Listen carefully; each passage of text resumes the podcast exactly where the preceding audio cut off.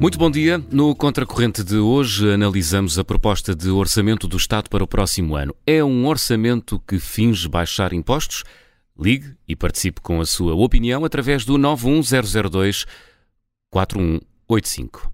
Este ano, os títulos maiores do dia da apresentação do orçamento foram uh, para o anúncio de que haveria uma descida nas tabelas do IRS. Na conferência de imprensa, Fernando Medina uh, mostrou mesmo umas contas com uns exemplos para provar que os portugueses vão pagar menos impostos. Mas quem olhou com atenção para as tabelas do orçamento desconfia que as coisas não serão bem assim. Foi uh, o que fez o José Manuel Fernandes e por isso ele quer discutir neste contracorrente como é possível falar em descida do IRS se o mais provável é que a receita total desse mesmo IRS aumente em 2024. E por isso, explica lá, José Manuel Bom dia, porque é que achas que pode afinar, eh, afinal eh, aumentar o IRS em vez de descer? Bem, não estou, não estou a falar de aumentar para as pessoas no sentido daquilo que vão pagar mais, porque em princípio, para o mesmo rendimento, vão pagar menos. Em princípio, digo eu, para o mesmo rendimento. Agora, há aqui algumas questões que, a meu ver, necessitariam de ser melhor, eh, melhor clarificadas, até porque, primeiro, as pessoas não pagam só IRS, pagam muitos outros impostos, e no que respeita a esses impostos, aquilo que nós já sabemos é que a carga fiscal global aumenta, é o próprio governo que diz. Nem sempre costuma dizer isso. Costumamos perceber isso a posteriori, depois da execução orçamental, mas desta vez temos uma confissão antecipada de que vai haver um aumento da carga fiscal. Mas já lá vamos. Deixa-me ver onde é que eu achei que isto podia estar é, estranho. Há, uma, há algo que é muito comum nos orçamentos do Partido Socialista. Tem sido comum nestes últimos anos, tem, começou com, com a Geringonça, com Mário Centeno e prolongou-se, que é a tendência para suborçamentar portanto, a, a receita, isto é, prever uma receita menor do que aquela que se vai executar e sobre-orçamentar a despesa. Porquê que isto era assim? Basicamente para dizer aos parceiros da Geringonça, como é que isto começou para ser hum. assim? Dizer aos parceiros da geringonça, é pá, não podemos dar mais. Portanto, estás a ver, já, já chegámos ao limite. Portanto, naquela barganha orçamental, uh, esse truque foi usado, ou, uh, designadamente, ou não executar a despesa, que foi um truque que os parceiros da geringonça ou não quiseram ver ou viram demasiado tarde. Mas este, este, digamos, este vício de princípio manteve-se e voltou a, a acontecer em 2020. Está a acontecer novamente em 2023, onde temos impostos suborçamentados, por exemplo, no IRS estava previsto uma receita uh, de, inferior a 17 mil milhões de euros e vamos ter uma receita superior a 18 mil milhões de euros, cerca de 11% mais do que estava orçamentado. E isso acontece num conjunto de outros impostos, por isso é que nós vamos ter um sustento orçamental que não estava orçamentado. Isto não é só efeito da inflação, porque uma parte disto também tem a ver com uh, com uh, não execução da, da, despesa. Portanto, há muitas vezes aquelas medidas que pensam. Portanto, as cativações. Não é só as cativações, não é só. não é só as cativações, é não execução mesmo, porque no caso do investimento não é só cativações, são escolhas, são uhum. incompetências, incapacidade de gastar aquele dinheiro, atrasos, então, são essas coisas todas. Uh, e muitas vezes. Há casos em que o governo lastima, não, lastima, não, fica embaraçado por não ter conseguido executar, não, Sim, não é repara, propositado. Houve medidas que foram ditas, isto vai custar. Eu estou-me a lembrar de uma que era. Lembram-se daquela que era uma que foi durante o tempo do Covid, com umas, umas, umas, umas faturas que as pessoas faziam e depois descontavam nos cartões. Sim. Agora não lembro como é que se chamava essa, essa medida. Estava orçamentado um, umas os vouchers. Os, vouchers. Os vouchers. Os, o, Ivo, Houve vários vouchers e fomos atualizando o nome dos eles, vouchers. O, o, o Estado gastou com esses vouchers foi para aí um décimo do que, daquilo que dizia que ia gastar. Portanto, e há muitas outras medidas desse, desse tipo parecidas, não é? Bem, ora bem, neste caso o que é que nós vemos? Vemos que no orçamento está previsto para o IRS praticamente a mesma receita do que tivemos, que vai ser executada este ano. Praticamente a mesma. Aliás, curiosamente, há uma previsão de, de despesa de receita do IRS no documento do orçamento que está superior àquilo que ainda há dois ou três dias uh, Deloitte, salvo erro, tinha previsto que fosse a receita. Portanto, vamos ver se de facto é aquela ou se aquela é, é que lá está para dar jeito para dizer que vai haver uma diminuição. Agora, se acontecer o costume, a receita do IRS vai subir. Ora bem, isto quer dizer que o imposto que eu pago, uh, digamos, a taxa de imposto que estou a pagar vai subir? Não, não quer dizer isso. Não quer dizer isso. Isto pode acontecer apenas pelo efeito de uh, as pessoas estarem a, mais, a ganhar mais dinheiro, da inflação e crescimento económico. Basicamente, conjugação dos dois efeitos. Mesmo assim, o que isto nos dá uma ideia é de que a possibilidade de mexer nestes impostos eventualmente teria sido maior do que aquela que vai acontecer uh, neste, neste ano. Sobretudo se pensarmos que quando olhamos para o conjunto dos impostos todos, a receita fiscal vai uh, subir. Uhum. Portanto, e aí não há dúvida, porque hum, algumas podemos dizer, uh, como eu ainda há bocado ouvi o, o deputado do Partido Socialista, não há aumento de taxas. Mentira, há taxas que vão aumentar e não só, só as taxas verdes. Quer dizer, como é habitual todos os anos, os impostos, uh, digamos, aqueles que as pessoas gostam, gostam de, não, podem, não, não, não gostam de dizer mal, o tabaco, das bebidas alcoólicas, a receita que está prevista aumentar é imensa, é brutal, mas também a dos uh, produtos petrolíferos, mas também a das, uh, da compra e venda de automóveis. Há muitas receitas que vão aumentar, podemos... E, atenção, quando chegamos... Enfim, há um quadro no orçamento, que eu já não sei em que página é que está, que é um quadro que nos mostra uh, a previsão, os, os, digamos, os, uh, os impostos todos. E nesse quadro uh, percebe-se uma coisa muito, muito, muito interessante, que é a quantidade de dinheiro que nós temos para, para outros, para outros para, para as chamadas taxas e taxinhas. Estamos a falar de valores que são superiores a 3 mil milhões de euros. 3 mil milhões de euros em taxas e taxinhas, as famosas taxas e taxinhas que às vezes causam tanto, tanto, tanto, tanto problema. Só, uh, e, e ou melhor, que, que, se fala tanto delas. E, portanto, e estamos a falar de coisas que vão desde os emolumentos, aquelas coisas que se pagam no notário, aquelas coisas todas, os, o registro predial, o registro civil, as coisas todas por aí adiante. Agora, o que é que eu queria dizer sobre isto? E me parece que é mais, portanto, que é mais relevante. No final, isto vai representar, por isso é que eu digo que vai haver um aumento da carga fiscal, de, se o orçamento fosse, for executado, aquilo que tem acontecido todos os anos é que ele acaba por superar esta expectativa. Esse aumento, de, de, digamos, só da receita dos impostos sobe de 24,9% para 25,1% do PIB, do valor do PIB. Portanto, considerando o valor do PIB, o crescimento económico, portanto, é preciso concretizar 1,5% de crescimento e a, pers a, perspectiva de inflação, que é assim que se fazem as contas. Portanto, uh, num conjunto, nós vamos pagar mais impostos. Vamos ter menos, pagar menos de IRS individualmente. Mas, no conjunto, vamos pagar mais impostos e mesmo no IRS vamos ver até que ponto é que algumas, o que é que vai acontecer depois no detalhe. Porque ontem mostraram-nos umas contas que são provavelmente as mais favoráveis. Quer dizer, naturalmente que quem fez a, aquela apresentação para o Fernando Medina foi escolher aqueles cenários onde havia maior desconto uh, hum. na, na, naquilo que pagamos todos os meses. Mas há aqui algumas coisas que têm, uh, que têm alguma influência. Uma, uma, algo disso tem, e que tem a ver com a receita do ano que vem, porque o acerto no IRS é só no ano seguinte. Portanto, digamos, não é IRS final das pessoas, mas é o acerto que só vem no ano seguinte. Estamos a emprestar dinheiro ao Estado. A probabilidade é que no ano, no ano 2004, 2024 vamos emprestar, os trabalhadores por conta de ontem, vão emprestar mais dinheiro ao Estado do que era habitual. O que é que eu quero dizer com isto? Quer dizer com isto que quem. Uh, há umas tabelas que não são as tabelas do IRS, são as tabelas de retenção da fonte. Eu não estou a confundir as duas coisas. Há umas tabelas de retenção da fonte que fazem com que todos os meses o meu recibo de ordenado haja uma parte que é para pagar o IRS. E a atividade patronal me desconta para pagar o IRS. Essas tabelas vão ser atualizadas a 3%.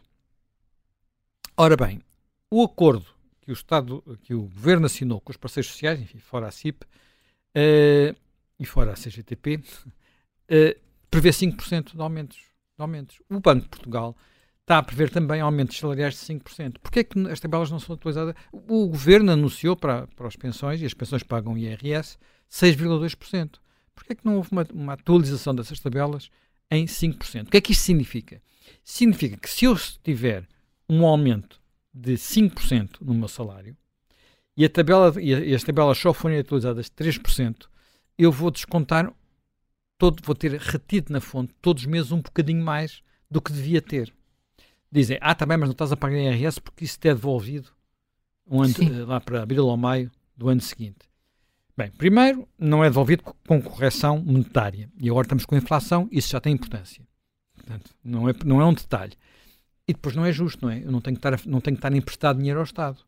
Não tenho que estar a emprestar dinheiro ao Estado, pelo menos é o que eu. Uh, uh, desta forma, que ainda por cima não tenho, não tenho forma de, de me defender disso.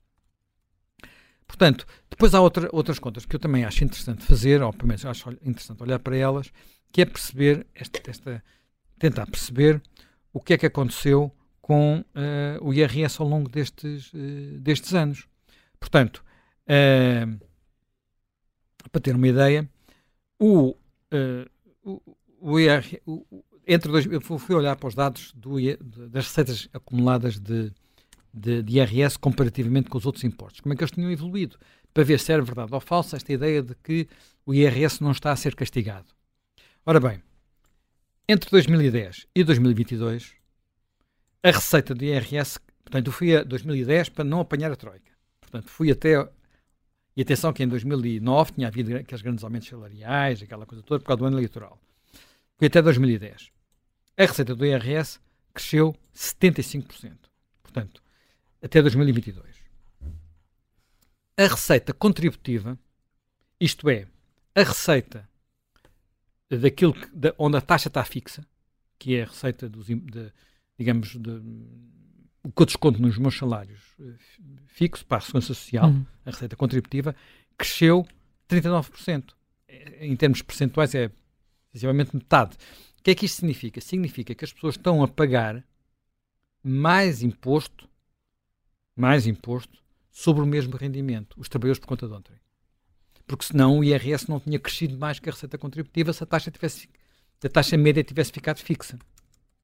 E atenção, eu fui, fui ver o que se passou com o grande aumento de impostos, a correção, e não, não muda muito este, este, este cenário. Não muda muito este cenário. Portanto, eu não posso dizer, como ouvi dizer aqui no, no, no, há pouco pelo deputado do Partido Socialista, que há uma política de aliviar o IRS. Porque se houvesse essa política ao fim de oito anos, já se tinha notado, não é? já se tinha notado mais. Nota-se que a receita, olhando para as tabelas, que a receita do IRS, a seguir, a, digamos, ao fim da, Troika, eh, não, não cresceu, até diminuiu um ano, mas depois voltou a crescer exponencialmente. Portanto, o balanço final este. Mas também tem a ver com o aumento do emprego. O aumento do emprego nota-se nas receitas contributivas. Aí devia-se notar mais, porque, porque a receita contributiva deriva diretamente do emprego. Estás a ver? Portanto, eu estou a comparar, eh, eu até nem estou a ter em conta esse fenómeno, porque em 2010 a taxa de desemprego é maior do que agora. Do, do que agora. Portanto, uh, olhando para isso, não devia ser isso, não devia ser isto que está, que está, que está a acontecer. Portanto, ora bem, dito isto, uh, dito isto, uh, eu queria eu queria dizer o seguinte, que eu acho que é talvez o mais, mais relevante. Ora bem, nós estamos perante uma situação em que eu não vou usar a palavra folga, que as pessoas gostam muito de usar, em que há folga orçamental. Não. Há mais margem de manobra para nós fazermos escolhas. Sim. O Luís Aguiar Conraria dizia isso esta manhã no Vencedor. É. Há uma margem de manobra para fazer escolhas. E, portanto, eu diria que estamos num daqueles, numa daquelas alturas em que, mantendo como objetivo, que eu acho que se deve manter, a, a diminuição do peso da dívida pública, que atenção, a dívida pública ultrapassou os 100%, não foi com a Troika, foi com José Sócrates, ao contrário também do que disse aqui há pouco o deputado do Partido Socialista, que de facto disse umas coisas ainda que queria, estava com dificuldade em acreditar, não é? Ah, o, a, o efeito dos 100% da troca. Não, o efeito dos 100% da dívida pública que vinha de José Sócrates. Atenção. Portanto, mas enfim, feito este parêntese, eu acho que se deve continuar a tratar disso, porque nós tivemos muitos anos em que andámos à boleia da descida dos juros, da dívida pública. Os juros da dívida pública provavelmente nunca vão voltar a estar tão baixos como tiveram naqueles anos, porque isso tem consequências, uh, que não, nem sempre são as melhores todas, mas nós estamos a viver um período que não é só em Portugal, em que uh, os Estados, os governos, uh, por causa de, de, da pandemia, sobretudo, mas depois por causa da guerra, sabe, ganhar, voltaram a ganhar o gosto em gastar. Portanto, um pouco por todo lado. Tinham bons argumentos para gastar, e, portanto, voltaram a ganhar, a, gastar, a ganhar o gosto por gastar. Eu estava a ler, a semana, no final da semana passada, o editorial da Economist. The Economist é aquela revista inglesa que é uma... É uma referência. Que é uma referência que tem 160 ou 180 anos eles todos fizeram anos e então lembraram que desde o princípio defendem a economia de mercado, defendem, uh, digamos, aquilo que habitualmente se chama economia liberal. Economia, e, a certa altura, nesse, nesse, uh, nesse editorial, tinham uma frase que eu achei imensa, imensa graça e que era basicamente dizer assim: todo ser humano gosta muito de gastar o dinheiro dos outros. Portanto, eh, quer dizer, eh, nós gastamos de gastar, ponto, não é? Se for dinheiro dos outros, melhor ainda. e qualquer um de nós tem filhos sabe como é que essas coisas são bem assim, não é? Portanto, os governos uh, que têm neste momento uma compreensão das opiniões públicas para gastar, aproveitarão todos. E atenção, é uma revista inglesa e, portanto, eles começam por falar do governo inglês, que é um governo conservador, portanto, não é um governo socialista. É um governo que não, teoricamente não devia estar a fazer isso, mas está. Está a fazer isso. Portanto, mas estão a fazer um pouco por todo lado. E eles a seguir acrescentam algo que me parece isso muitíssimo relevante, que é uh, é muito é muito difícil agora voltar para uh, para trás, porque uh, agora o, o portanto conforme os governos vão ficando maiores, os orçamentos vão ficando maiores, quero dizer, e, e, e os orçamentos maiores está a acontecer por todo lado. O nosso orçamento este ano vai outra vez ser maior e como chamou a atenção, o Mário Centeno não foi um perigoso membro da Iniciativa Liberal, foi o Mário Centeno, está-se a acrescentar ao, ao, ao, orçamento despesas permanentes, porque em muitas áreas está-se a, está a, acrescentar uh, ou eh, subsídios permanentes, ou gente na administração pública, sem racionalidade de gestão, e não estivemos aqui a falar do que se está a passar na área da saúde. Portanto, estamos a acrescentar despesa permanente. E uh, é muito, muito difícil fazer depois diminuir isso. Portanto, é muito difícil, muito difícil. Uh, é muito uh, difícil tirar proteções e subsídios, sobretudo se pensarmos que, e atenção, eu vou citar a Economist, não está a falar de Portugal, está a falar do que está a passar no mundo desenvolvido. Quando uh, a maior parte dos eleitores são pessoas idosas, que não têm nenhum estímulo, ou têm menos estímulos, para políticas públicas favoráveis ao crescimento. Eles preferem políticas públicas que lhes deem proteção. Porque o crescimento é para as gerações futuras, a proteção é para eles. E mesmo que a gente ache que eles se preocupam muito com os netos, há limites, não é? com essa, com essa, com essa preocupação e não, nós todos sabemos isso. E preocupam-se especificamente com os seus. E têm a convicção que podem fazer um, um uma apoio, transferência de, direta uma transferência direta para especificamente os seus. Eu lembro-me de ter, ter, uma vez. Perde-se a noção uma vez do uma, crescimento uma... como motor de, de, de, dinamização das sociedades e, e, passamos a ter uma perspectiva muito mais egoísta de transferência direta para os seus. Portanto, não é, é independente daquilo que acontece na sociedade, porque os meus vão estar aqui protegidos. Depois acabaram por não estar, mas isso é outra coisa. Eu lembro de uma, de uma, de uma vez, uma conversa que tive com uma. Ela também é jornalista que estava, enfim, na altura em que havia estas discussões sobre uh, se devia-se reequilibrar o sistema de segurança social, e ela disse que tinha tido uma discussão com a mãe, em que ela dizia, mas porquê é tu estás a defender isso? Não te preocupes com os teus filhos, que eu trato os meus netinhos. Ela disse, mas eu não quero que tu trates, quero tratar eu. eu acho que esta, eh, isto depois não isto é, estamos a falar de duas pessoas qualificadas, com conhecimento de economia, mas como assim tinham hum. consciência que havia este trade-off. A maior parte das pessoas não tem noção desse trade-off e, portanto, percebem a sua vida. E por isso é muito difícil aos governos, eles, atenção, a Economist está a falar, não está a falar especificamente de Portugal. Agora, nós sabemos que em Portugal isto é agravado por vários fatores. É agravado porque temos um, uma população mais envelhecida do que a média, é agravado porque temos um governo que ainda tem menos vontade que os outros de fazer o que quer de reformas. E, portanto, desse ponto de vista, eu acho que aquilo que podia estar que esta era provavelmente uma boa altura para fazer, é assim, já que nós temos mais margem de manobra, vamos tentar olhar para o sistema fiscal uh, e ver, ver se conseguimos uh, limpá-lo. E já nem digo mais nada, limpá-lo um pouco, dar-lhe um bocadinho de, de coerência de ordem. Porque o nosso sistema fiscal teve uma reforma grande 35 anos. 35 anos, ainda foi no tempo de Miguel Cadilho. Sim, ou, ou seja, com a criação do IRS. Com a criação do IRS, do IRC e do IVA. Uh, e a partir daí tem-se transformado numa renda de bilros. Portanto, aquilo tem, está cheio de apêndices. A maior parte dessas coisas depois servem pequeninos grupos de interesse e ninguém mexe nisto. Portanto, ninguém tem mexido nisto. Isto torna-se, numa altura em que há alguma folga, é uma altura para mexer nisso. Por exemplo, eu vou dizer uma coisa que é, não, estou não vou defender esta ideia, mas gostaria de haver discutida. Há quem diga que todo o nosso sistema de IVA devia acabar. O sistema de isenções, taxas, diferentes taxas, devia acabar. Porque se nós acabássemos com as taxas reduzidas, em vez da taxa normal de IVA ser 23%, passaria para, ir para 15% ou 16%. Fica-se espantada, não é? Sim. Mas agora digo assim, não era. E o custo que tem a taxa reduzida. Porque a taxa reduzida tem um custo, não é? Um custo administrativo, um custo de fraude, tem muitos custos. Porquê é que não há uma taxa só? Muitíssimo mais baixa que os 23%. Não, uma taxa só não é ficar nos 23%. É obter a mesma receita com uma taxa só é um exemplo. Não estou a dizer que se deve ser feito isso, assim. Isso pode prejudicar algumas, algumas pessoas claro que, que não consomem claro bens de luxo. Uh, prejudicar algumas pessoas. Bens de luxo mas a ideia, Mas a ideia de que nós temos que fazer política social com, todas as, com todos os impostos não faz muito sentido. Por exemplo, nós temos neste momento, eh, habitualmente o, o IRS é um imposto progressivo. Hum. Como sabemos, há quem diga que essa progressividade deve diminuir muito porque ela já não faz, já não redistribui nada. É a proposta da iniciativa liberal que quer uma taxa única mais simplificada. E há países, atenção, já há países na Europa que têm esse regime, com alguma progressividade, mas não uma progressividade brutal.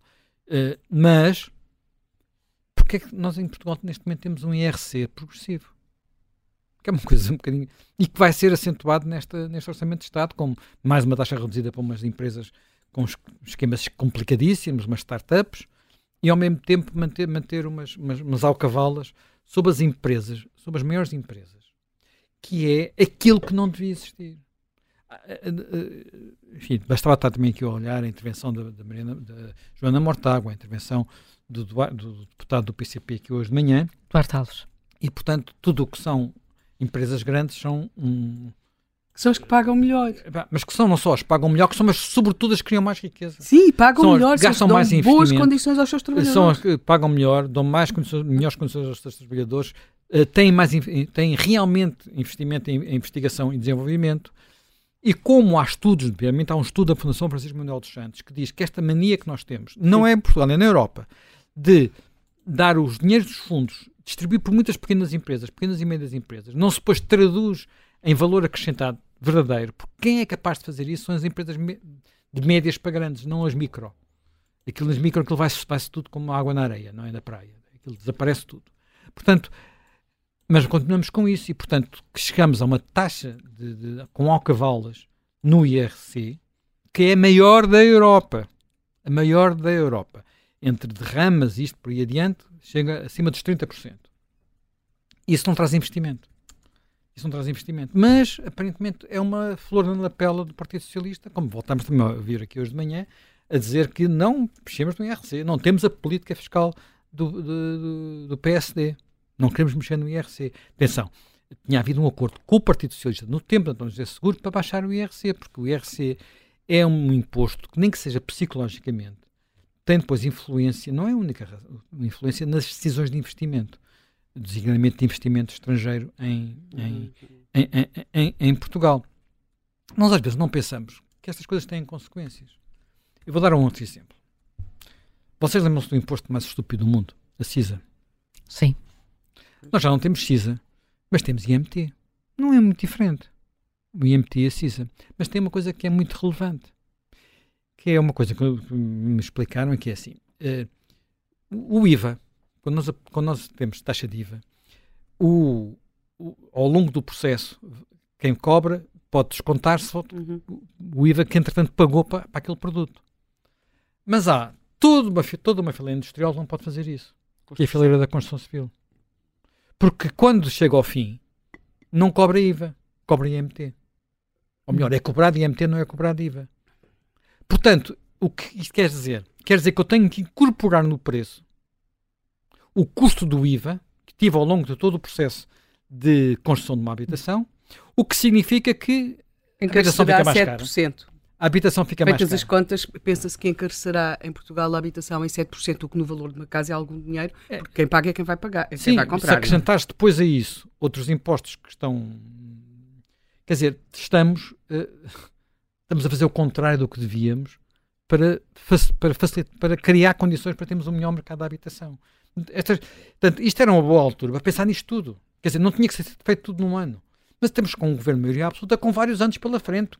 Este não é o último orçamento deste governo. Ainda vai haver o orçamento de, para 2024, para, 2000, portanto, é para 2024, vai haver o para 2025. Não sei se ainda vão ter que fazer o 2026. Pronto. Uh, sim, ainda, ainda, vão fazer o 2026. Portanto, ainda tem, além deste, mais dois orçamentos pela frente. Podiam ter uma, pensar a, a, três anos. Não é nada, não estou a pedir demais. Uh, no momento em que há alguma folga, mas tudo o que foi feito foi manter o status quo com estas renda de biurros inacreditável, acrescentando-lhes mais biurros e provavelmente também mais taxas e taxinhas, nós vamos àquela, ao crescimento da, das taxas e taxinhas, que é uma lista muito grande que vem no final de, das tabelas do orçamento, e aquilo cresce mais do que a inflação.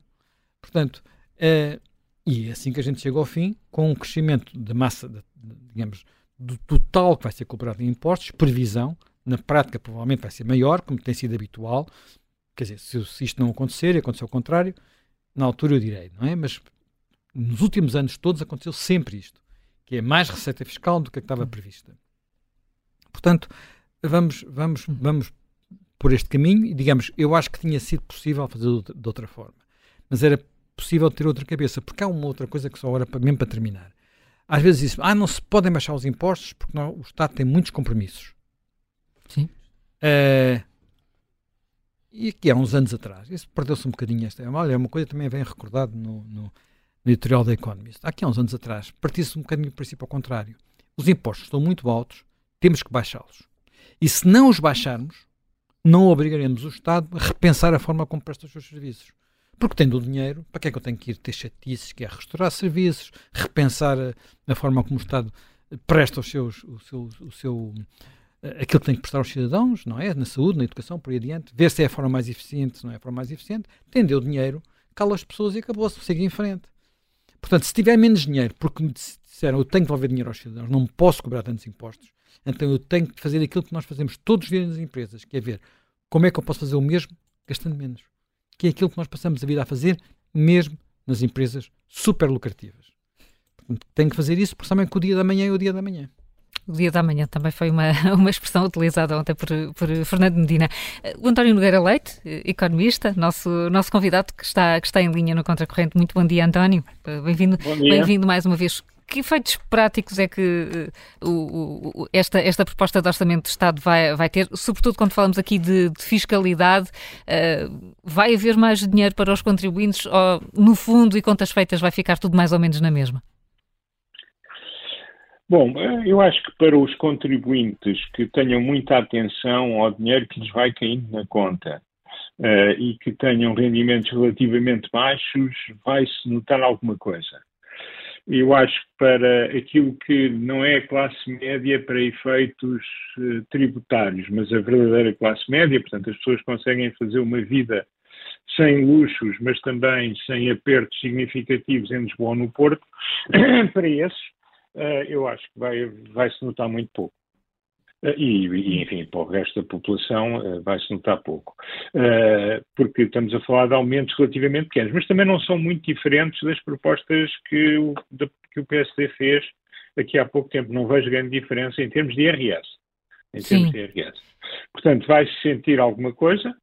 é, digamos, está-se a dar um pouco daquilo que pode ser alterado todos os anos, que são escalões, taxas, uh, e que têm a ver com uh, devolver um bocadinho do imposto de inflação, que o governo cobrou imenso nos últimos anos e que continua a cobrar, e que ainda vai cobrar alguma coisa relevante no próximo ano, e, e, portanto, existe esse efeito, mas agora as pessoas não vão mudar radicalmente de vida por isso. isso pela parte fiscal, nesta dimensão, não. Não. Uh, uh, haveria outra forma uh, de, de, de, redistribuir os, os efeitos da, da, inflação e os benefícios da inflação? Quer dizer, havia outra, mas é aquela que ninguém, nem o PSD, nem o PS, nem a Iniciativa Liberal, muito menos os partidos da extrema-esquerda ou Chega, estão, estão disponíveis, que é Uh, nós, se nós olharmos, quer dizer, os governos do PS deixam sempre uma bomba a prazo. A primeira, nós tivemos o efeito, que eu falei nisso logo em 2000, toda a gente se riu imenso, muito, muito divertidos, tivemos em 2011. Agora temos outra bomba a prazo, que é a despesa pública uh, recorrente. Uh, nós não nos podemos esquecer que a despesa pública já está a voltar para os 44%, qualquer coisa do produto. Uh, ora bem, isto. Qual, qual, qual, deveria ser o número ideal? Não, não, não, vou dizer número ideal, não. O que me preocupa é a tendência. É a tendência de crescimento, sim.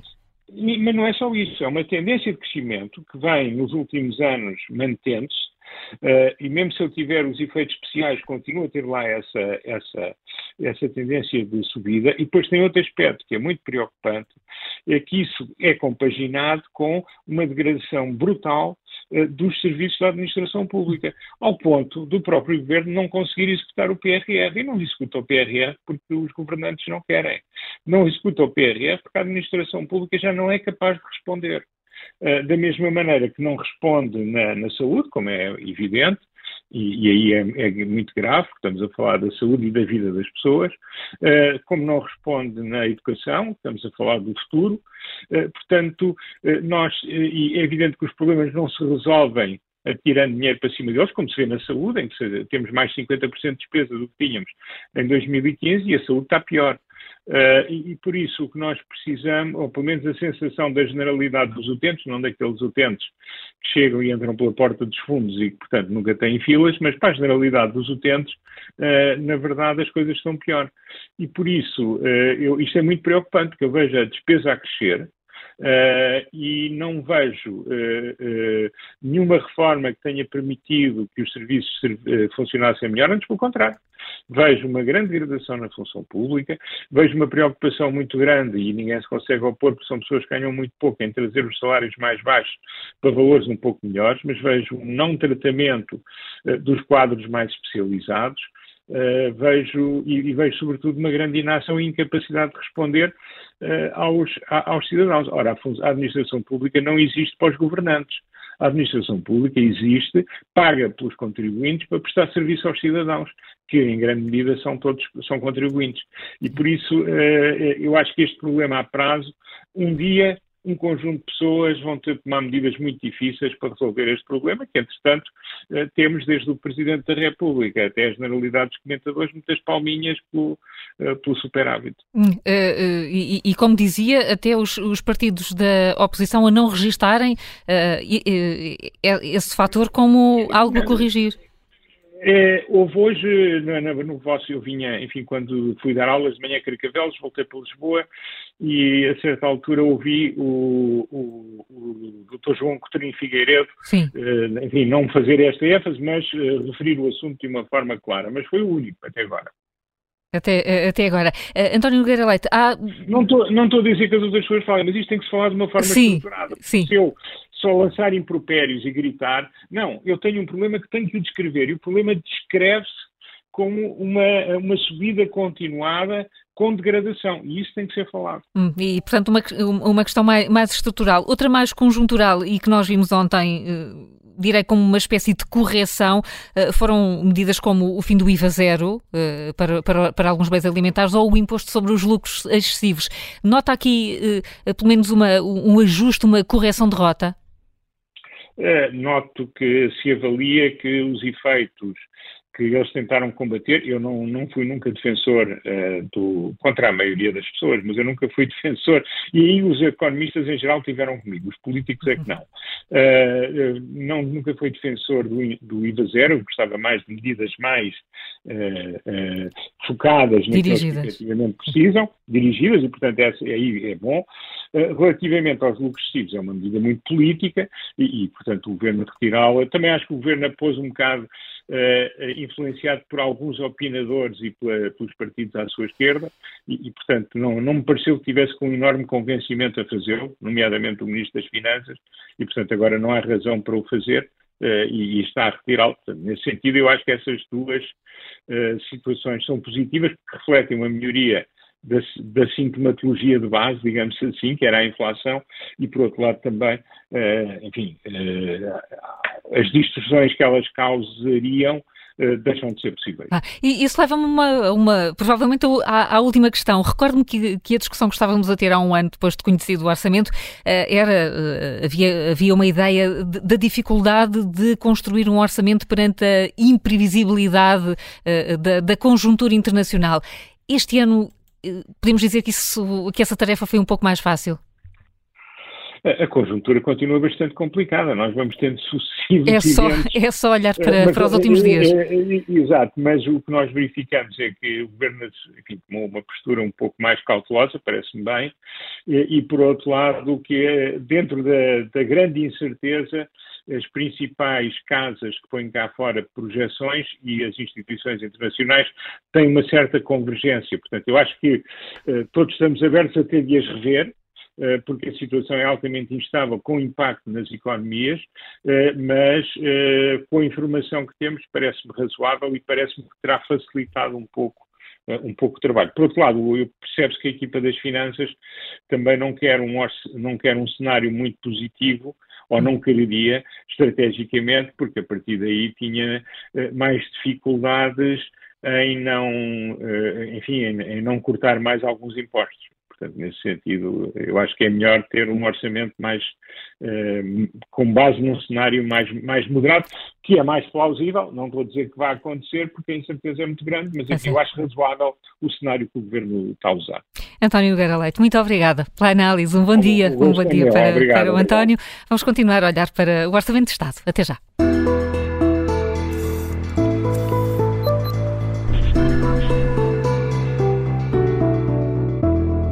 Segunda parte do Contracorrente, estamos a analisar a proposta de orçamento do Estado para o próximo ano. É um orçamento que finge baixar impostos? É a pergunta que colocamos aos nossos ouvintes. Ligue até ao meio-dia, participe através do 91002 4185. Vamos perceber eh, contigo, Helena Matos, o que é que destacas eh, do orçamento e daquilo que ficámos a conhecer ontem? Olha, eu, eu destacaria uma parte política, na medida em que eu acho que para já nós estamos a viver de uma forma muito uh, exponenciada aquilo que é os orçamentos, até mediaticamente exponenciada. É como se os orçamentos tivessem se transformado numa espécie de uh, novo programa de governo, é? Portanto, há sempre uma. Parece que estamos sempre a recomeçar todos os anos. Por outro lado, os orçamentos têm também estão a funcionar como um, um, um mural de inscrição de desejos o que leva a que, uh, em certo sentido, eles se assemelhem muito, sobretudo na parte fiscal, uh, a uma espécie de, de uma manta de retalhos, em que os retalhos acabam depois não por, por, construir não uma manta no, no, sentido retangular ou quadrado do termo, mas algo distorcido, porque se procura uh, através, sobretudo da parte fiscal, conseguir determinados objetivos, muitos, muitos deles de caráter social, e acabamos a criar verdadeiras distorções.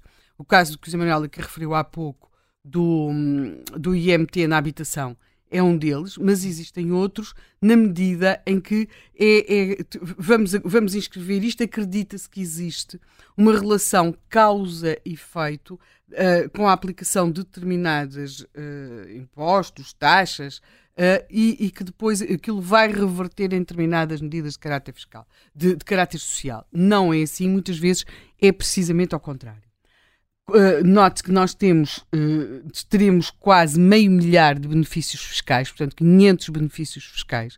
Não, eu penso que não é possível. Claro que se eu fosse fiscalista dizia que até achava que eram poucos, não é? porque a minha vida havia de ser ganha a conseguir que quem tivesse dinheiro para beneficiar destas coisas e meios uh, me pagasse para lhe dizer como é que podia usar os benefícios fiscais. Mas à parte deste estrito grupo, não parece que temos um, um, sistema fiscal efetivamente construído desta forma. 500 benefícios fiscais não são, uh, não são, são alçapões para, uh, as, para a fraude, para a confusão e, até, e até para as pessoas muitas vezes caírem em incumprimentos que não percebem, ou uns não, uns não beneficiam e outros acabam a beneficiar daquilo que não devem. E depois temos uh, uma questão que me parece. Eu ontem, quando estava a ouvir esta, eu, eh, toda esta. Uh, to, to, to, toda esta excitação em torno deste orçamento, com muito com a utilização do verbo dar, Medina dá, governo dá, mas dá onde? Depois seria ótimo se desse. Não, isto é o nosso dinheiro. E aquilo que nós temos de discutir é como é que se vai, e é basicamente isso que se discute, é como é que se vai mexer na pouca verba que se pode mexer, até porque nós temos, e o Nogueira Leite referia aqui isso, a questão de, cada, de uma despesa fixa cada vez mais permanente e crescente, e percebemos como isso foi um problema quando falimos da última vez. O que eu acho que nós estamos exatamente agora com o IRS e as classes médias. Uh, toda agora, descobriu-se a classe média. Classe média. Temos de baixar o IRS por causa da classe média. Em primeiro lugar, aquilo que em Portugal se chama classe média é uma classe pobre nos outros países da Europa. Não estou a falar noutros continentes, estou a falar aqui. A nossa classe média é uma classe pobre. Aqueles rendimentos são muito poucos. E depois, eu acho que se está agora a fazer com o IRS, isto em termos políticos, não é? O mesmo que aconteceu ali em 2016, 2017 com as reversões. Vocês lembram que era, era as reversões, íamos reverter os cortes, íamos virar a página e, de repente aquilo que não parecia possível, que era reverter daquela forma, e íamos virar a página e tinha-se acabado a página da austeridade. Só algum tempo depois é que percebemos que os impostos indiretos tinham crescido muito. E, sobretudo, quando, a dada altura, começámos a fazer contas ao que pagávamos de impostos no, nos petrolíferos, não é? nos combustíveis, e, e, se percebeu como isso, por exemplo, estava a penalizar uh, igualmente ricos e pobres, não é? Porque uh, não há nada mais socialmente transversal do que os impostos indiretos, porque eles chegam a todos, e no caso dos petrolíferos, chegam mesmo a todos. E eu tenho sempre muita dificuldade em ouvir como. Eu percebo que as pessoas acham que deve haver uma fiscalidade verde no sentido de promover as pessoas a utilizarem transportes públicos. Isso, aliás, foi aqui referido esta manhã no vencedor, creio, pela Susana Peralta. Mas nós temos de perceber que há uma. Fora de Lisboa e Porto, não há transportes públicos. Mas há uma boa parte do país que nem nunca pode ter transportes públicos para chegar ao seu local de trabalho, porque há muitos locais do país onde há dois, três habitantes que saem de manhã para ir fazer o, o, seu. para ir levar os filhos à escola, ir ver o pai que está no lar, ir trabalhar. Quer dizer, e portanto, temos de perceber que uma coisa é falarmos de transportes públicos em Lisboa, Porto, Setúbal uh, e outras cidades, Coimbra, por exemplo, outra coisa é que estamos a falar uh, naquela malha em que realmente as pessoas vivem e, e, vivem e têm o direito de viver e continuam a viver a 30, 40 quilómetros do local de trabalho. Não é? E têm de fazer os IPs uh, todos, e as AS isto e as A aquilo, uh, e portanto temos de perceber que não, o país, nessa matéria, não está todo de igual modo. E uh, daí que se perceba, por exemplo, que o governo tenha diminuído algumas portagens na, na, em algumas autoestradas do interior, porque as pessoas têm mesmo de as usar, não têm alternativa, não é? Portanto, há aqui isto que se tem de, de perceber. Está estimado, o, a iniciativa liberal estimou um crescimento de quase 9% dos impostos indiretos, que resultará uh, num, num aumento de 4,8% no, no total das receitas fiscais. Portanto, nós temos de perceber que impostos indiretos são estes. Temos os habituais, não é? Do, do pecado, do vício e do pecado, eram mesmo conhecidos assim. É? Uh, do, do, tabaco, uh, do álcool. Claro que Portugal, por razões que nem é preciso explicar, deixa sempre o vinho de fora, mas, mas temos, é algo que se sabe há muito, desde o Dr. Salazar, não é? Dar, que, que beber dá, dá, dá de comer a muitos portugueses. E, Comeram um milhão de portugueses, pois, não sei se ainda dá. E hoje até deve ser um pouco mais. Há uns cartazes fabulosos com isso. Pois, exatamente. E portanto temos de entender isso, não é? Uh, agora, nos outros indiretos, nós depois temos de ver eh, se não vamos acabar a fazer umas contas daqui a algum tempo, até porque muito provavelmente o custo do petróleo irá subir. Temos de ver qual é que vai ser o impacto e se não vamos acabar a ter de discutir aqui alguma desta fiscalidade indireta que está a ser aplicada. Portanto, eu creio que nós estamos agora exatamente aquela mitologia em torno das reflexões passou agora aqui para o IRS. É óbvio que há uma grande preocupação no Partido Socialista e também no PSD com aquilo que eles chamam classe média e que uh, não, de média tem muito pouco. porque é lá que está uma parte significativa do seu eleitorado. E começou a perceber-se que, que uh, houve uma. Uh, quando o PSD apresentou no Pontal aquele seu programa uh, de, na parte fiscal, aquelas suas medidas para a parte fiscal, que houve, que no, que no Partido Socialista soaram campainhas e, portanto, perceberam que teriam de ter um discurso para esta parte da população, que é uma parte significativa do eleitorado destes dois partidos e que é aquele eleitorado mais ao centro que pode fazer mexer as coisas. É sim, é tudo muito interessante, mas enquanto nós não mexermos no IRC, e aí o Rui Rio, em hum. certo sentido, tinha razão, enquanto o país não, não produzir riqueza, uh, nós não, não, isto não muda e daí quase que a similitude às vezes das medidas apresentadas entre o PS e o PSD. Depois quero chamar a atenção também para mais duas coisas e que é a tendência, as tendências dos nossos orçamentos. Uma é que muito daquilo que é apresentado como contribuições extraordinárias passam a definitivas. Nós somos temos sido sucessivamente confrontados com é esta, é mesmo agora esta contribuição que vai salvar o nosso SNS, por exemplo. Vimos isso com a contribuição para, uh, sobre a indústria farmacêutica. Ela foi aprovada em 2014, Passos Coelho, era, porque era uma contribuição que ia salvar o nosso SNS. Essa contribuição extraordinária sobre a indústria farmacêutica uh, passou a definitiva, definitivamente, portanto deixou de ser extraordinária e já é definitiva, o nosso SNS uh, eh, pois, uh, continua à espera da salvação, não é? Uh, portanto, temos muito isto, que é cada novo imposto, ou cada nova taxa, ou cada nova uh, contribuição extraordinária, são-nos sempre apresentadas como derradeiras, salvíficas, mas o que nós percebemos é que depois que vieram para ficar.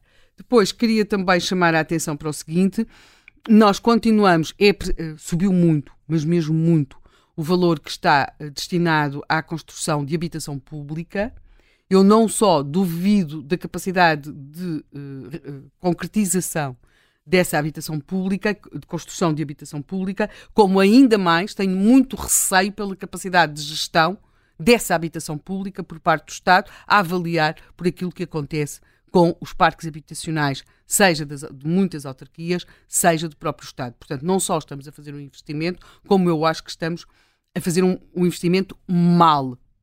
Uh, portanto, concordando eu que se terá de apoiar as pessoas para poderem ter acesso à habitação, este, este, este, este investimento agora vai custar-nos muito mais no futuro por toda uma, uma incapacidade do Estado de gerir a pouca habitação pública que tem, quando mais, quando tiver mais. Por outro lado, continua, continuamos sem saber como é que vai ser resolvido o problema na, das rendas, Sim, do aumento ainda das rendas. não está fechado. Uh, foi fechado, percebemos, por exemplo, no aumento dos pensionistas é automático, mas para a habitação não é automático. A excepcionalidade para os senhorios, aliás, foi uh, confirmada neste uh, orçamento com, não sei se lembram, aquelas celebérrimas rendas antigas, tão antigas, que eram uh, anteriores ao regime de arrendamento urbano que tinha começado em 1990. São aquelas rendas com valores absolutamente irrisórios essas rendas que já que estava previsto que viessem para uh, que viessem a ser integradas no, no, regime geral de arrendamento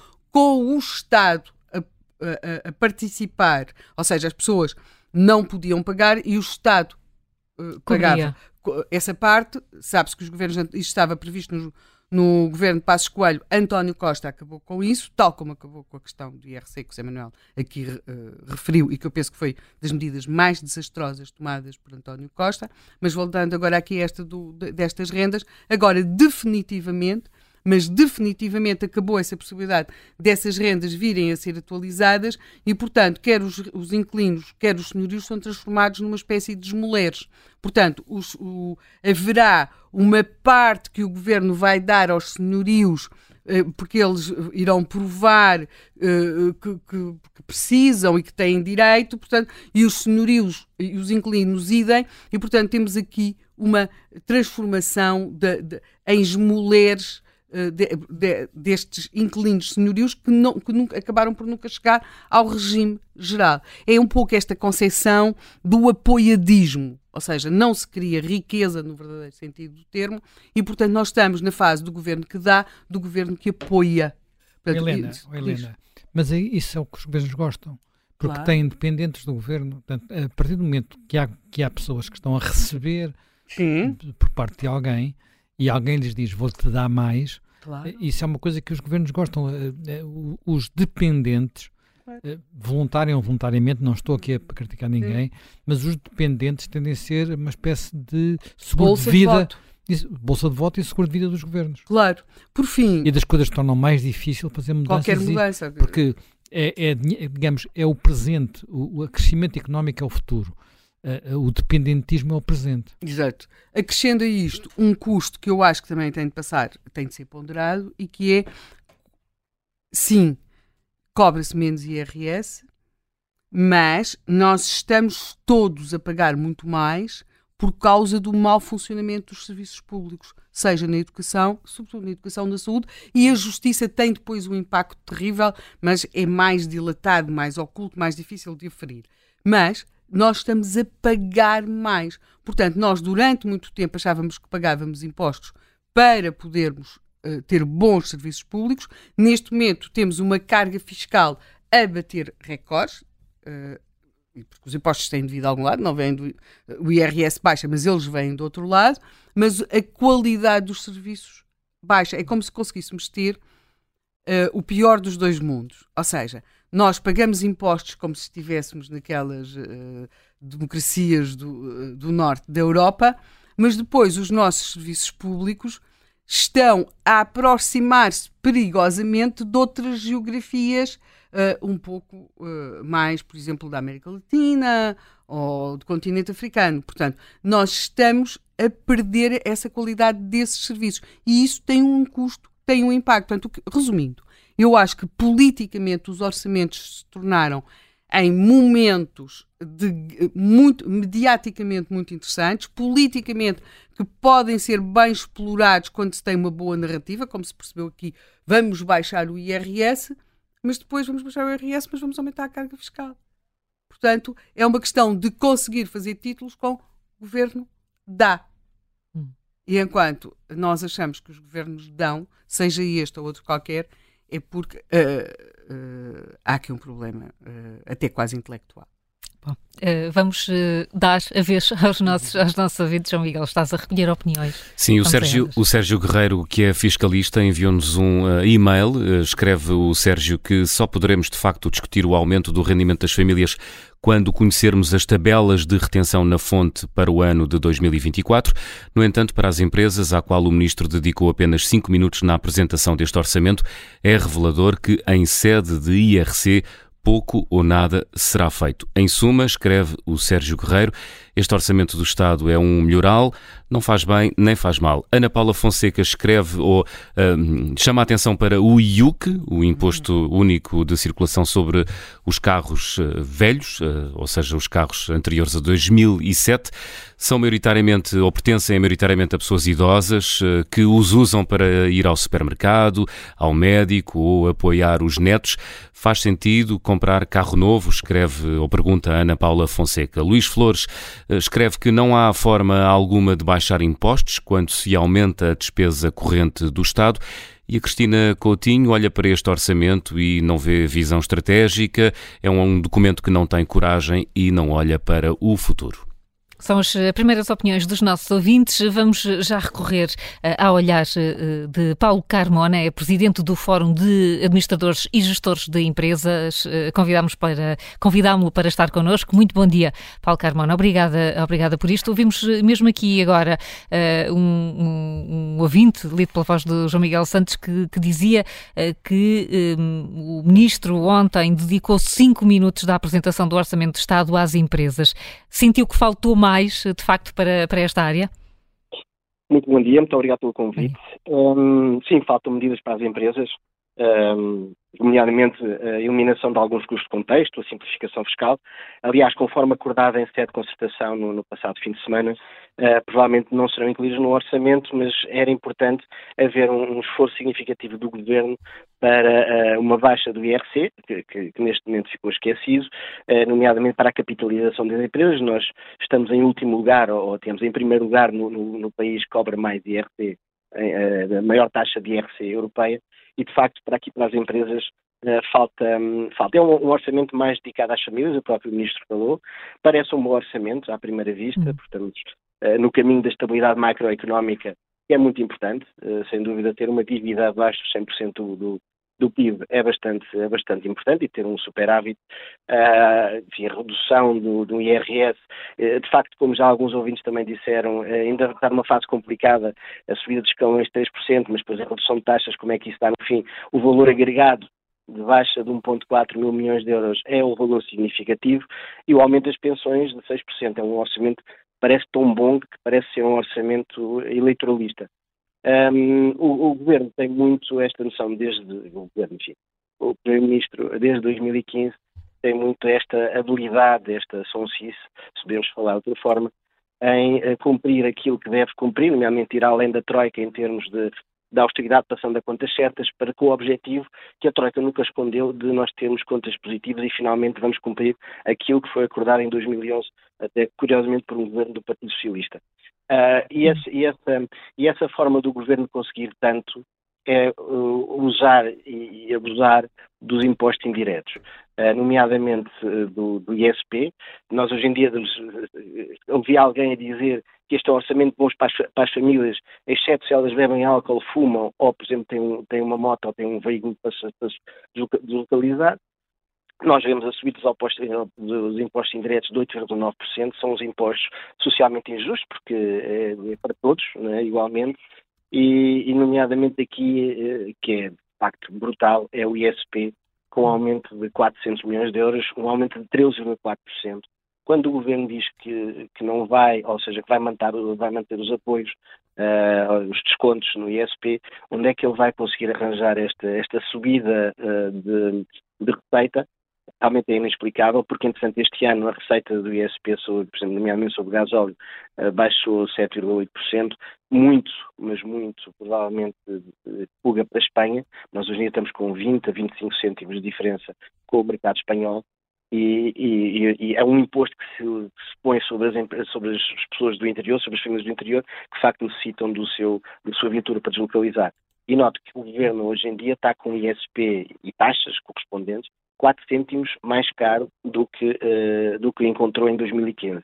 Repare, por exemplo, a, a, Troika, no brutal aumento de impostos uh, de Vítor Gaspar, nunca quis mexer no ISP e desde 2010 a 2015 ele não foi mexido, porque o ISP é um nível de competitividade da economia, é o, é o sangue da economia na circulação de bens e serviços. E o, é um imposto escondido, o governo vai buscar aos impostos indiretos muito da, da, sua consolidação orçamental e também muito das juventudes. É um ano eleitoral, é um ano hum. que o governo está, a fazer, está a fazer aquilo que, enfim, politicamente as opções são políticas, a despesa, a despesa pública aumentar, uh, tem aumentado todos os anos, não há correspondência a nível da, da melhoria dos serviços, dos serviços públicos, mas é, é, digamos, é constante esta subida, é uma opção política, é justificável, é compreensível, mas não, é, não há, eh, depois o que depende a nível de opções pelo crescimento da economia, é uma, é uma distribuição por todos e é nisto que o Governo tem estado, tem estado normalmente para reduzir todos agora.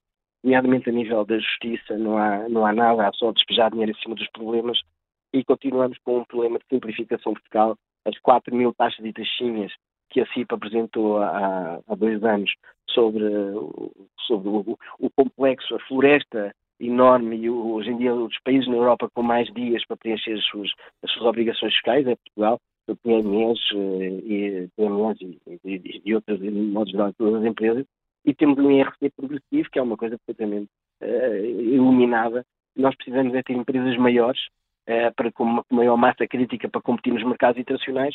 Então, o que é que o governo faz? Aumenta o volume de negócios, aumenta o IRC, é algo que foi descoberto há relativamente pouco tempo, uh, que o governo está a fazer e o governo continua nesta, nesta noção de, de, digamos, de progressividade fiscal, contrariamente à competitividade da economia. Portanto, aumento de impostos diretos socialmente cegos, que são, de facto, fatores, nomeadamente o ISP, de, de, de, atraso na competitividade da economia, principalmente da Espanha, e depois a questão toda da, da, do, do, da falta de, de, facto, de alguma coisa que possa dinamizar. É um governo que tem maioria absoluta e há, havia muita esperança logo ao princípio por parte dos, dos gestores e dos empresários que um governo com maioria absoluta não se limita a ocupar o poder, mas a exercer o poder e não se tem visto neste, neste Orçamento Geral, neste Orçamento de Estado, nem nos anteriores, que haja alguma, alguma aposta nesse sentido, algum vetor de aposta no crescimento, numa renovação, numa melhoria, numa reforma das instituições, numa reforma fiscal e, de facto, isso falta às empresas. Esperemos, o Governo ainda tem dois anos, vão ser dois anos, vão ser mais dois anos eleitorais, 2025 2026, não, não é muito propenso a reformas, mas uh, acreditamos que o Governo, de alguma forma, tem as condições únicas, não há pandemia, não há, não há crise, não há nada, enfim, tem as taxas um bocadinho mais altas do que, do que hum.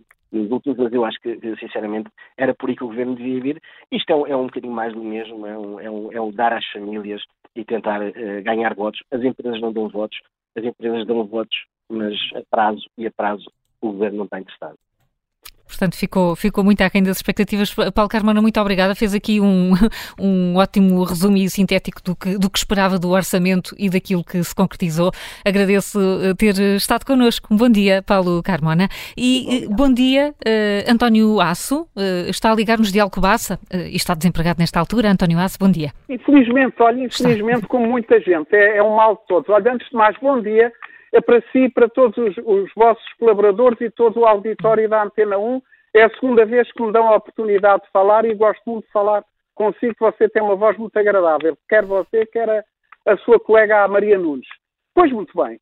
Em relação ao, ao tema de hoje, o orçamento, há, há, duas medidas que eu, que eu destaco com, com, com grande positividade. Uma delas é o imposto de circulação de, de veículos, não é? Que é que, que baixa, o, o, o, reduz o valor do, do imposto para os carros com mais de 16 anos, eu não posso estar mais de acordo com isso, porque eu, por acaso, até sou cego, não conduzo, mas tenho chofer e tenho uma viatura com 22 anos, que ainda funciona, e, de facto, acho que era, injusto, era injusto um carro com, com, muitos, com, com muitos anos pagar um imposto de circulação, porque, repare, a maior parte das pessoas, como nós, não tem possibilidade de ter carro. E não é só quem conduz, mesmo uma pessoa cega, hum. que isto é polémico, que precisa do carro, que não é só a pessoa que vê que precisa do carro, os cegos também precisam de viaturas, porque para irem ao médico, para irem ao supermercado, para irem a outros sítios, porque o tempo em que um cego não possa ter carro já acabou. E, só, e estou a puxar esta conversa porque. E outra medida que eu concordo deste governo é, por exemplo, a, a, o reforço da, da PSI, que é a Prestação Social para a Inclusão apesar de ser insuficiente. Mas acho que ainda devia, o governo ainda devia fazer mais. Além disso, era orçamentar as empresas para a contratação de pessoas com deficiência, como é o meu caso, estou desempregado há mais de 20 anos como telefonista, os empregos não se conseguem e aquilo que, que, que, é que muitas vezes as empresas não contratam por uma questão de dinheiro e preferem nos ter em casa, porque é mais fácil e é mais barato estar a, a dar formação, a dar subsídios, e nisso eu concordo com a Helena Matos e com o José Manuel Fernandes. Eu também sou um bocado vítima do dependentismo. Não é por minha culpa, é porque o Estado não tem dado possibilidade para nós termos empregos e se calhar também por culpa nossa. Porque infelizmente há cegos como nós, como eu, que também preferem receber de subsídios do que fazer formação profissional. Isto é um, uma pescadinha no rabo na boca. Por fim, para terminar, queria dar um recado ao, ao Dr. Luís Montenegro não venha com essa do orçamento pipi, porque eu não gosto desse tipo de linguagem. Isso é muito deseducado, muito deselegante. Acho que é uma forma assintosa de, de, criticar os orçamentos do governo, independentemente de discordarmos ou não. Acho que, seja ele da, da minha cor ou, ou, não seja, não é forma de, de, de usar isso. Há outras formas de usar e eu sou católico e fico chocado com isso. Eu, eu não vou.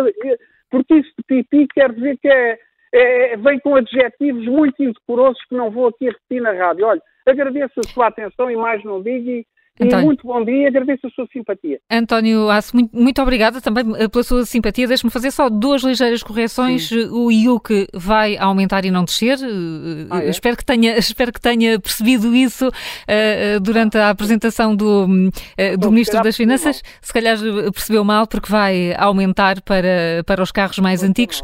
E está na Rádio Observador também, e é um gosto ouvi-lo. Continua connosco, António. É pena, é pena, porque os carros, então isso é, é mau, porque uma pessoa precisa dos carros, não é?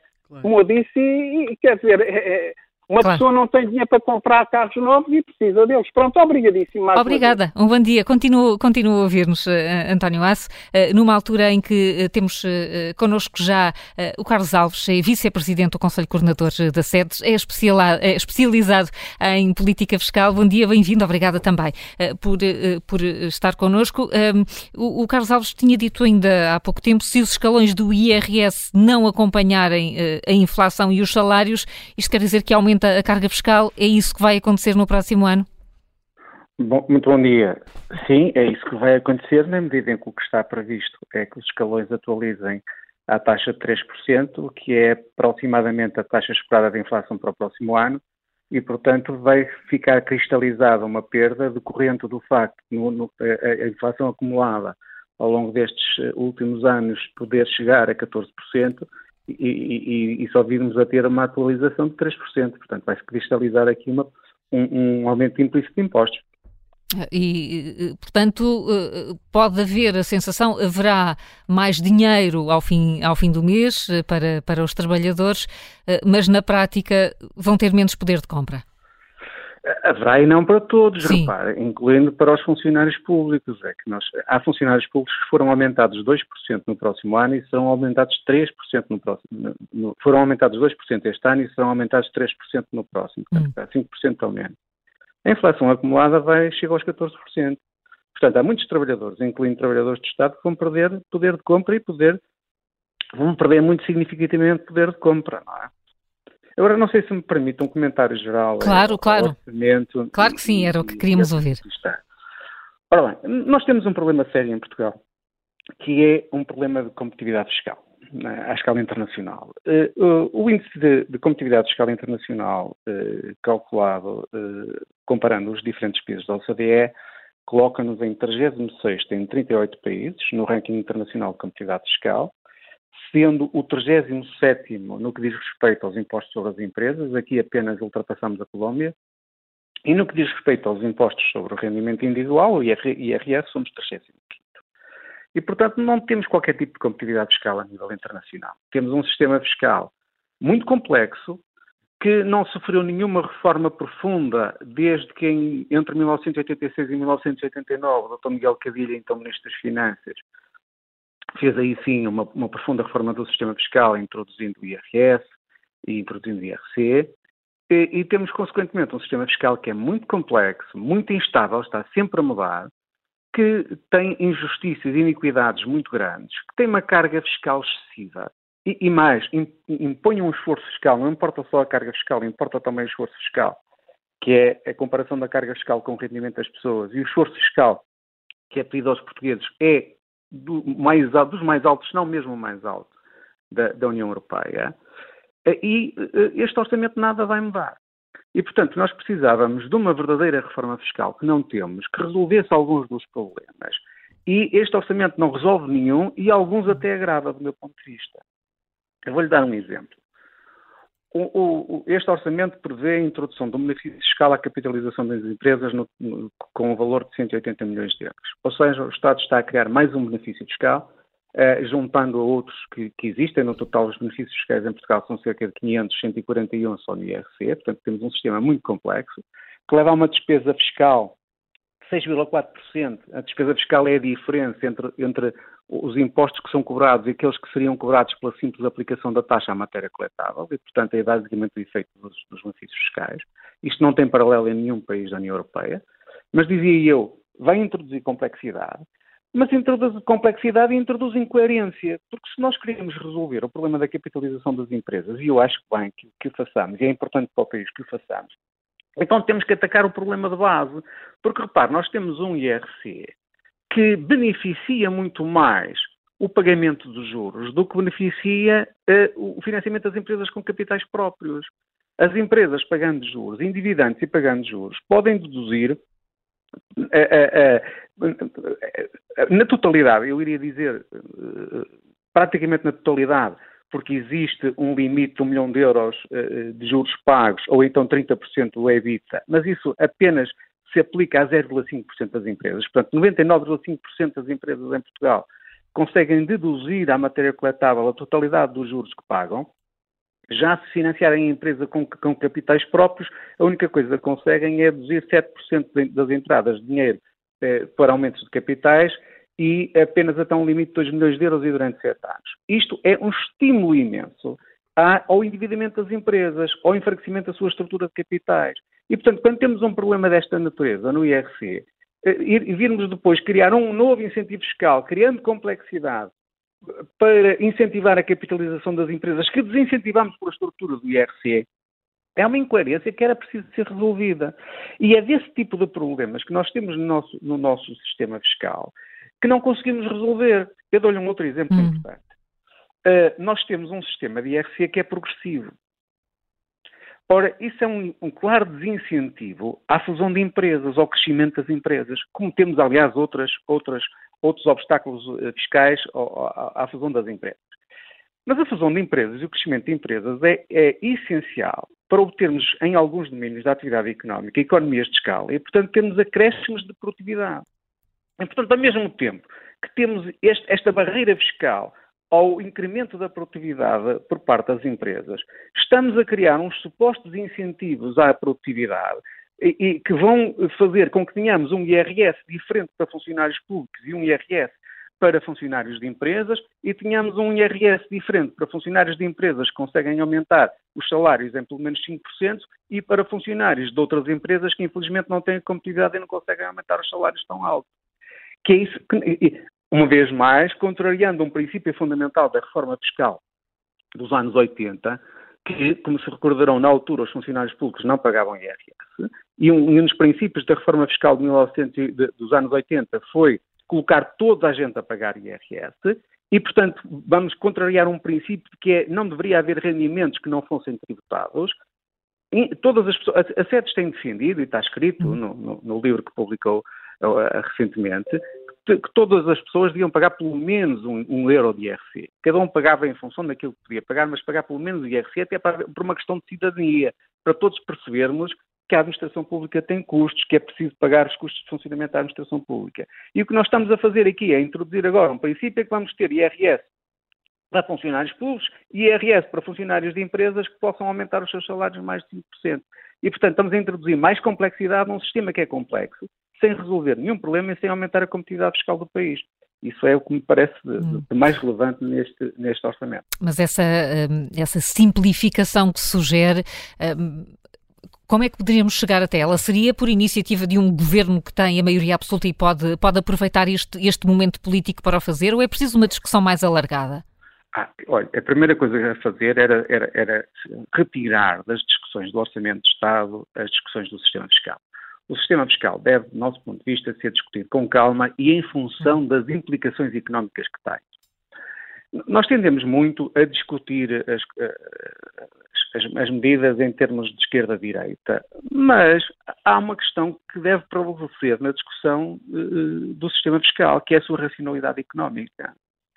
Nós não podemos esquecer que, por exemplo, o IRC também tem implicações sobre os salários que as empresas podem pagar.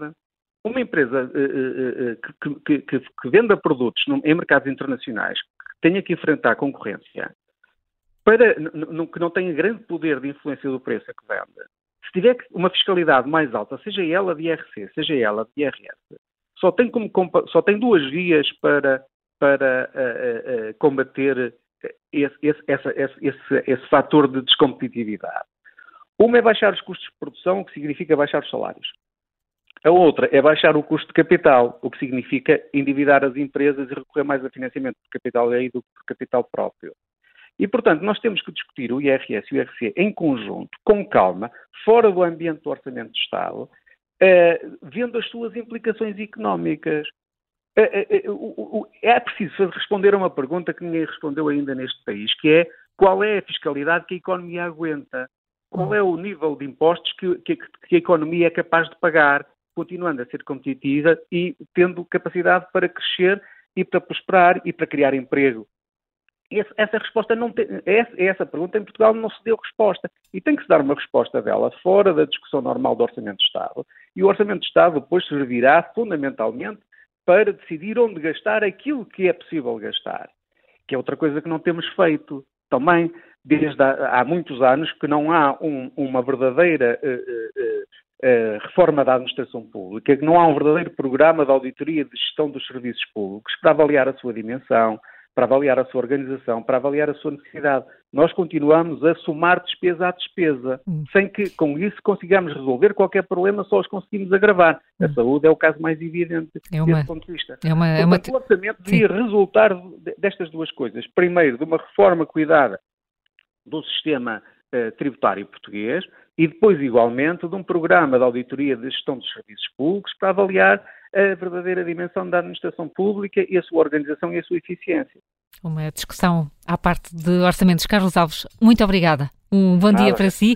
Vamos ao encontro uh, do colunista do Observador, Ricardo Santos. Bom dia, uh, Ricardo Santos. Este orçamento está, está em linha com o anterior? Uh, o José Manuel está-me a corrigir porque eu estou a dizer qualquer coisa mal.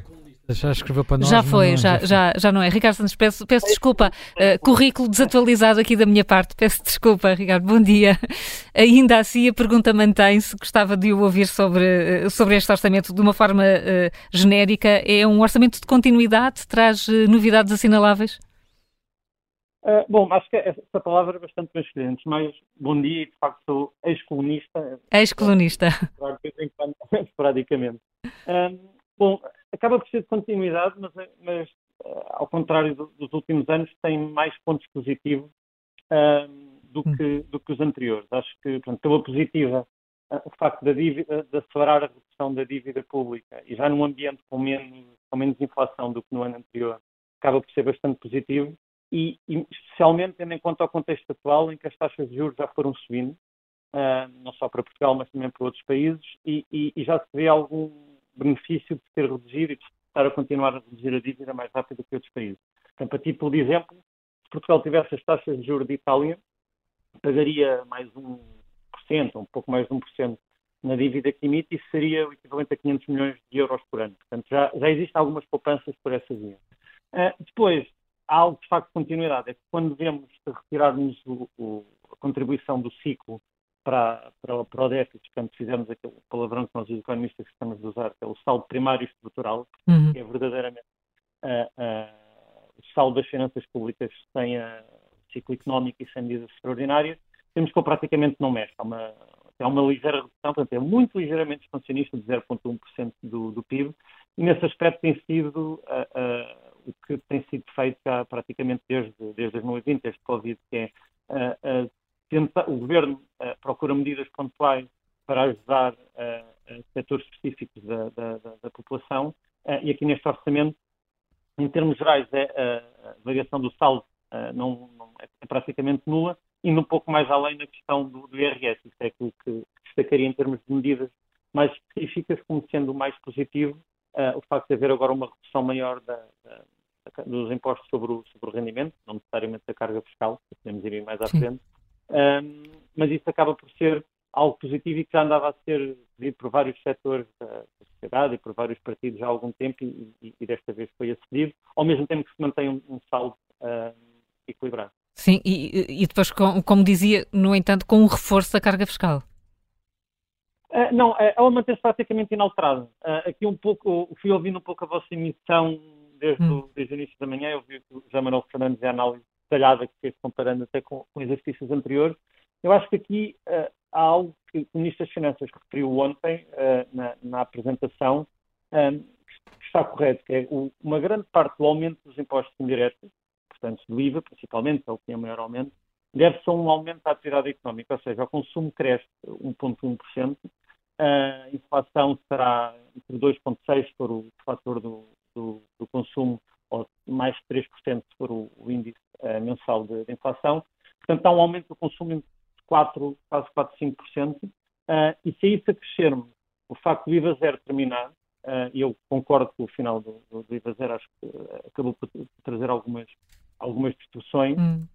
vemos que o, o, a, a, subida do IVA está em linha com, com, a alteração da atividade económica, portanto aí não há um aumento de carga fiscal, há um aumento da receita fiscal via mais, mais atividade. E quando vemos o outro imposto, que é o ISP, não é? Tem um, que é uma, uma subida estimada de cerca de 400 milhões de euros, se me perguntar, eu acho pouco provável que haja um aumento tão grande do, do IST. Acho que se calhar é mais uma intenção e aqui uma, uma, forma de chegar aos tais, ao, ao, déficit equilibrado, ou um ligeiro excedente, porque uh, para este aumento de 400 milhões pressupõe que se termine com os benefícios fiscais, uh, com a redução do ISP, uh, para, para, impedir um aumento tão mais acelerado dos combustíveis, e se virmos que o preço do petróleo uh, tem vindo a subir nos últimos meses, uh, com toda a incerteza que há agora em relação ao Médio Oriente, é pouco provável que seja possível ao Governo aumentar o ISP nesse, nesse valor. Vai ser preciso acompanhar. Ricardo Santos, muito obrigada. economista, ex-colunista do Observador, um bom dia para si. Agradeço uh, ter, ter estado aqui connosco. Uh, Helena, e agora como é que achas que vai decorrer a discussão política que se segue? Bem, eu creio que o, que o governo conseguiu, de alguma forma, neutralizar o impacto que tinha sido gerado pela apresentação do, daquela proposta eleitoral do, de, fiscal do PSD. Uh, não creio que o PSD consiga, uh, consiga uh, dar conta de que se calhar algumas destas decisões ou, ou propostas que estão neste uhum. orçamento resultaram e são uma resposta ou uma contra-resposta àquilo que tinha acontecido na festa do Pontal, portanto, e em que claramente se percebeu que o PS tinha percebido que tinha de atentar a olhar para aquelas classes médias, ou aquilo que se chama as tais classes médias, que estão agora aqui, parece-me que no epicentro das preocupações enquanto eleitores destes dois partidos, do PS e do PSD. Portanto, eh, houve aqui um orçamento também mediaticamente concebido para, uh, para esse grupo. Uh, uh, agora, será. nós temos um. Para lá de que o rendimento daquilo que se chama classes médias é muito baixo, o nosso maior problema é que 42% não é? dos portugueses não ganham para pagar IRS. Portanto, essa é, esse hum. é o outro lado da questão. É que nós somos pobres. E como todos os pobres, adoramos falar de riqueza. É, é uma, uma das coisas, o, o, Lula da Silva teve uma vez, na, na sua primeira encarnação, esta segunda é bastante desaconselhável, até para citar, mas na sua primeira encarnação, quando lhe criticaram para lá um, uns gastos, umas coisas já um pouco indevidas, ele dava, usou esta frase que é pobre gosta de luxo e de riqueza, só rico é que, eh, é que gosta de pobreza. Isto é a propósito lá de umas coisas que estavam concebidas de uma forma um bocadinho ostentosa. E há um pouco isto, nós, como todos os pobres, temos um enorme discurso, como se, e até por todos estes milhões e milhares de milhões, como se tudo isto depois se traduzisse em, uh, e como se este dinheiro estivesse a cair do céu. Não, não está a cair do céu. É o dinheiro dos nossos impostos. Eu acho este uso, utilização do verbo dar, dos governos que dão, dos ministros que dão, parece-me ser uma coisa um bocadinho terceiro-mundista, francamente, esta é a minha opinião. Agora, eu acho que isto revela, para lá desta preocupação com as classes médias, há de facto aqui uma omissão muito importante. Eu espero que então em 2024 vejamos se no orçamento do Estado então se fala das empresas, ou seja, se se vai falar de riqueza, porque aquilo que nós temos no discurso uh, predominante é o governo que que dá que deixa, que dá, que, devo, que, não, que não cobra tanto IRS, que vai dar mais dinheiro às famílias, mas nós alguma vez teremos de chegar ao momento em que vamos discutir riqueza. Porque, efetivamente, não. Eu sei que o nosso Primeiro-Ministro tem uma grande esperança, que é que Bruxelas cria um PRR permanente, não é? que passemos a viver nesse PRR permanente. Depois também não sei muito bem com esse PRR permanente se os Balcãs entrarem mais a Ucrânia, o que é que nós receberíamos desse PRR permanente. Mas essas são outras contas. Uh, na, na, União Europeia, se eles entrarem, ou quando entrarem, porque é, penso que é mais uma questão de calendário do que estará mais ou menos admitido eh, como, como certo que vão entrar, que é nós vamos ter de discutir riqueza. Nós não podemos passar a vida. O centro da nossa discussão não pode ser de maneira nenhuma se o, se o IVA zero nos alimentos, que era para todos, agora vai ser transformado num acréscimo à prestação do abono de família que é recebido, e bem, pelas famílias que menos podem. Quer dizer, temos, temos de perceber que o Orçamento do Estado uh, está transformado nesta. A, a, parte que nós falamos mais do Orçamento do Estado é aquela parte que é, é, quase que uma espécie de uma adenda à segurança social, não é? De, de, correção de segurança social. Portanto, eu espero que em 2024 estejamos aqui sentados a discutir finalmente o que é que o governo tem a propor para a criação de riqueza em Portugal, porque assim vamos continuar com os tais 42% que não pagam o IRS e esse parece-me ser o busilis da questão. José Manuel. Bem, eh, perguntar-se o que é que achas que vai ser a discussão. Eu acho que vai ser uma discussão triste, porque não vejo ninguém a dizer, olha, dizer aquilo que, por exemplo, disse agora aqui uh, o Carlos Alves da Sedes, não é? Sim. Isto era, uma, isto era uma altura em que tinha que se mexer nesta atrapalhada toda que fomos construindo ao longo dos anos, em vez de acrescentar mais camadas à, à atrapalhada. Portanto, aos 500 o, benefícios fiscais. E às 4 mil, 4 mil taxas e taxinhas, não é? Portanto, o que nós, a pouco e pouco, há caminhos que são feitos, mas há outros que não são, não é? Portanto, uh, algumas coisas, apesar de tudo, têm começado a passar para a opinião pública, mas não suficientemente. Têm começado a passar para a opinião pública que há um problema com a carga fiscal, e a carga fiscal é toda, não é só o IRS. Eu lembro-me, quando foi a primeira vez que isso foi discutido, em 2016, salvo erro, e houve alguém que disse é passar o dinheiro do bolso esquerdo para o bolso direito, porque estamos a diminuir de um lado do IRS e aumentar do outro lado do, na, na, nas outras taxas, portanto, no fim, uh, vamos ficar com a mesma carga fiscal, não ficamos com a mesma, ficamos com uma carga fiscal maior, portanto, em termos de. de, e mais injustamente distribuída. E mais injustamente distribuída, mas, portanto, isto é política, não é? Mas pelo menos as pessoas já têm a percepção de que uh, têm que olhar para a carga fiscal toda. Uh, e, e, esse assunto já se discute. Já se discute o crescimento económico, que era um tema completamente ausente durante anos e anos e anos. Agora, uh, discute-se mal tudo o que é a reforma da administração pública. Discute-se, houve, houve, imagens que ficaram com muito má imagem pública, hum. digamos que é a reforma do Estado, não se pode tocar no assunto. Mas a reforma do Estado é quer dizer, é prestar os mesmos serviços, é prestar os mesmos serviços de uma forma mais eficiente, é prestar os mesmos serviços, ou melhores serviços, nós nesse momento precisamos de melhores serviços, de uma forma mais eficiente. Um exemplo que ontem nós chegamos a falar dele a propósito de saúde. Penso eu que nós chegamos a falar dele. Uh, durante os últimos anos, habituámos-nos a que para tomar as vacinas era preciso haver uns pavilhões montados pelas autarquias onde estavam umas equipas especiais para tomar as vacinas. Este ano não vai ser preciso.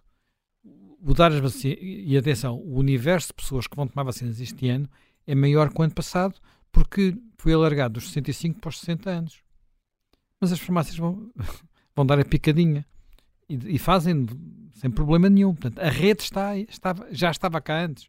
A rede está aí. Portanto, é uma uh, PPP. É uma, é, uma, é uma PPP, se quisermos, não é? Portanto, é. é uma, as, as, farmácias são privadas e podem fazer esse, esse trabalho. Portanto, há, um, sem, ter que se gaste, sem ter que montar. Quer dizer, para mim é muito mais confortável. Vou à minha farmácia, em vez de ter que ir, como foi o ano passado, a um pavilhão em Mem Martins que é longe de minha casa. Portanto, uh, e, mas isto é para mim, é para pessoas que têm menos mobilidade do que eu. Muito menos mobilidade do que eu tenho, não é? Portanto, isto e esta discussão não está. Não, não, uh, os partidos são num regateio. Ah, desceu X os impostos, devia ter descido X mais Y.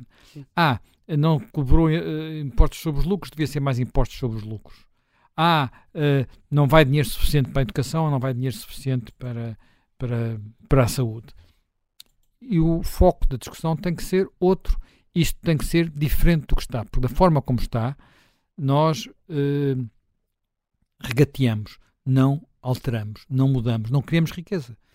É difícil ter uma discussão a sério sobre criar riqueza, porque ninguém, ninguém tem uma varinha mágica, ninguém tem uma varinha mágica. Demora tempo. Mas, demora tempo, mas tem que se ajudar a criar essas condições com incentivos corretos e não com a acumulação de incentivos errados, de complicações, de burocracias, que é tudo aquilo que limita o nosso, o nosso, o nosso crescimento. E desse ponto de vista, não vejo nenhum partido, porque nós temos à direita um partido que faz o cor com a esquerda, que é o Chega, nestas, nestas matérias. Uh, o PSD uh, eh, pá, já, já foi para um caminho mais correto. E a Iniciativa Liberal, apesar de tudo, é pequena para ter. Uh, quer dizer, portanto, Falta aqui um, um discurso mais construtivo sobre uh, como temos que mudar Portugal para Portugal não ser uh, um país pobre ou remediado, ao que vocês quiserem, mas um país aquém das nossas expectativas. Está feito este contracorrente, não temos mais tempo. Amanhã, sim, em mais uh, outro assunto uh, com Helena Matos e José Manuel Fernandes. Até amanhã.